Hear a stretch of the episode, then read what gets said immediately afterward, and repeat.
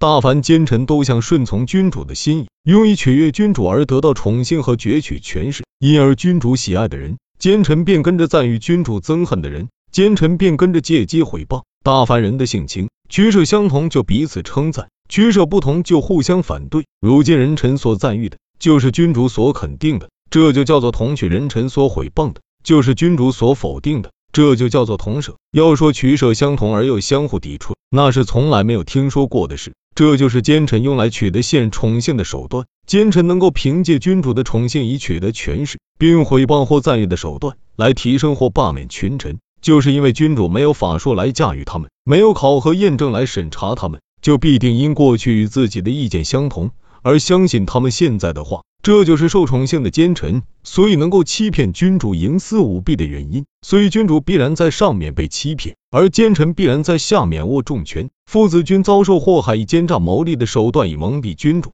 并金银财宝侍奉贵重大臣，本身尊显，家庭富贵，父子都得到恩泽，人们怎么会离开又安全又有利的途径，而去接近危害之处？治理国家如果像这样错下去，做君主的还想让臣下没有奸诈之行？官吏都能执法奉公，那显然是不可能的。所以君主左右的近臣都知道，忠贞诚信是不可能得到安全和利益的。他一定会说：“我用忠信弑君，积累功劳而求得安全。”这就如同盲人想要知道黑白的情况一样，一定是没有希望的了。如果是执法奉公，推行正道，不去投靠有钱有势的重臣，不去迎合君主而求得平安，就如同耳聋而又要去辨析清浊音一样，那是更没有希望的了。二者都不能得到安全，我怎么能不去结党营私，蒙蔽主上，奸诈谋利，去投靠权臣呢？这就一定不会顾及对人君尽忠之道了。各级官府的衙吏也知道，廉洁正直是不可能得到安全的。他一定会说，我用廉洁之道去侍奉君主而求安，就如同不用圆规曲尺去画方圆，一定是没有希望了。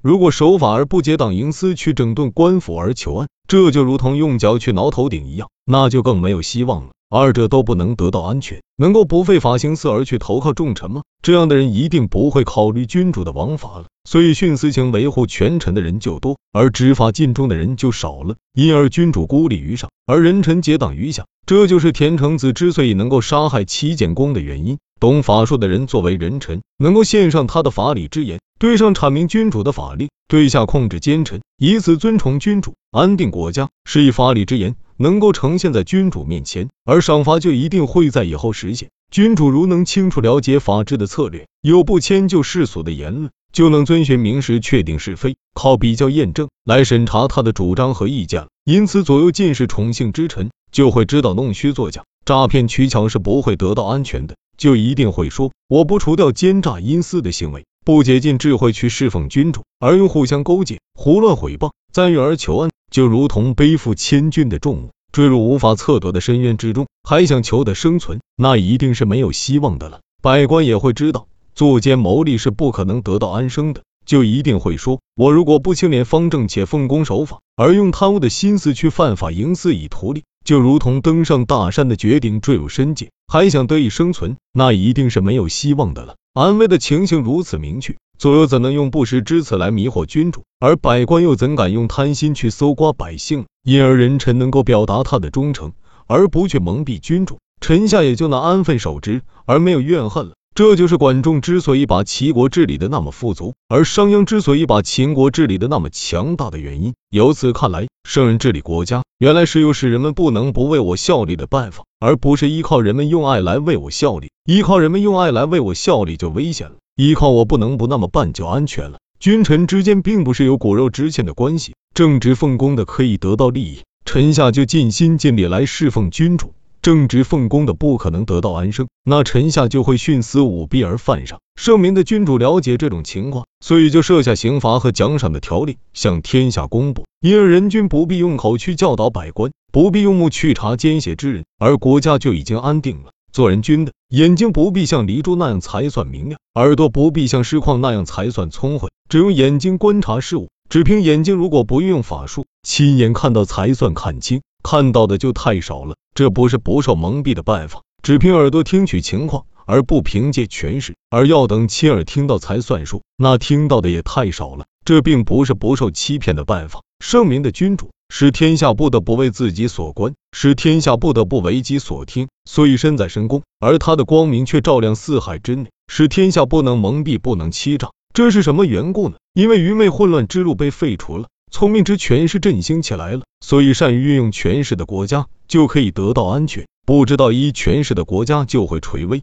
古时秦国的风气，君臣都不执行公法而用私情，因而国家混乱。兵力弱小而君主卑微，商鞅劝说秦孝公变法，革新风俗，而使臣民奉公守法，奖赏告发隐私，压抑工商游民而优惠农业生产。当此之时，秦国百姓习惯于旧有的风气，认为有罪也可以得到豁免，没有功劳也可以得到尊贵显荣，因而轻易触犯新法。于是对触犯新法的诸罚加重而且坚决，对告密的奖赏优惠而且信实。所以奸邪罪犯没有不被抓获的，被惩办的就多了。百姓痛恨埋怨，而且人们的指责每天都可以听到。秦孝公并不理睬，终于推行了商鞅之法。百姓后来才知道，有罪肯定要被惩治，而告发隐私奸邪的人就多了，所以百姓也就没有谁再敢犯法的了，刑法也就没有什么可施行的了。因而国家太平而兵力强盛，土地辽阔而君主尊贤。其所以能够如此，就是对隐瞒罪行的刑罚严重。而对告发的奖赏优厚的缘故，这也就是使天下臣民一定要为我观看，要为我探听的办法。